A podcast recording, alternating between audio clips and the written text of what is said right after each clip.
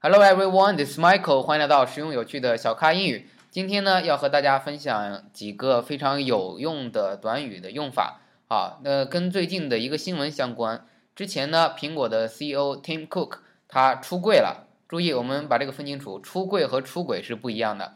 出轨的英语叫做 have an affair，affair a f f a i r，affair 就是出轨了的意思，就是你在有一个婚姻，然后你这个时候出轨了，叫做 have an affair。那出柜是什么意思呢？在英语里面，closet 表示这个柜子，那出柜了，柜就是柜子，come out。Come out of the closet，就是说他出柜了，表示呢，我要告诉大家我是同性恋。本来呢，你是在柜子里，你是让大家不知道你的性取向的，但现在大家知道了。所以关于这个 closet 还有另外一种用法，有请我们的 Brandon 老师把这呃些用法都告诉大家。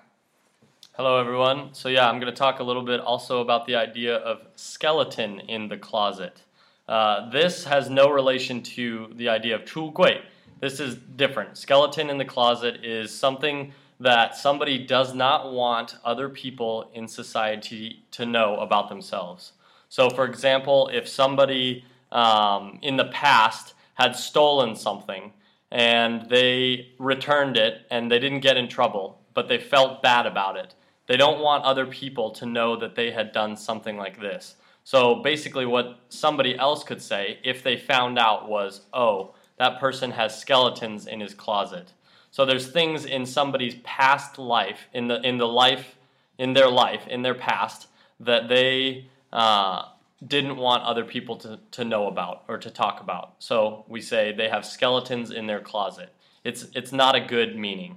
It's 呃贬义词。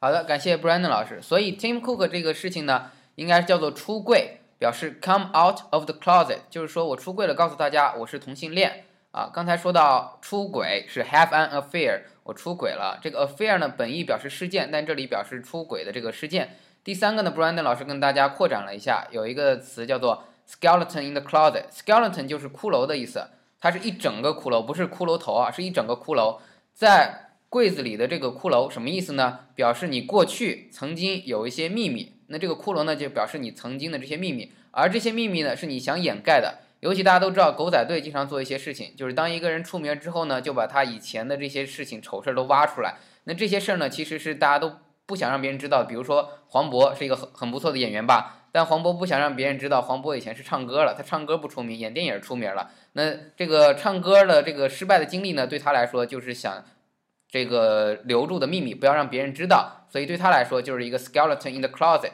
skeleton, S K E L E T O N, in the closet, closet, C L O S E T, skeleton in the closet 表示过去的这些秘密，掩盖的秘密。好，最后再复习一下，出轨，have an affair，出轨，出柜表示自己是同性恋，告诉大家，come out of the closet，出柜了。好的，这是今天的这个三个用法。呃，今天的分享就到这里。如果您喜欢我们的节目呢，请将节目点赞、下载并转发。欢迎大家订阅荔枝 FM 三五三七八二，我的新浪微博小咖 Michael，您可以跟我们微博互动，我们有问必答。请加入 QQ 学习群九四六二五幺三九，跟更多的咖啡豆们一起学英语。您可以点击荔枝社区获得每期录音的文本。好，今天的分享就到这里，Thank you，拜拜。Thanks everyone. Come on back next time.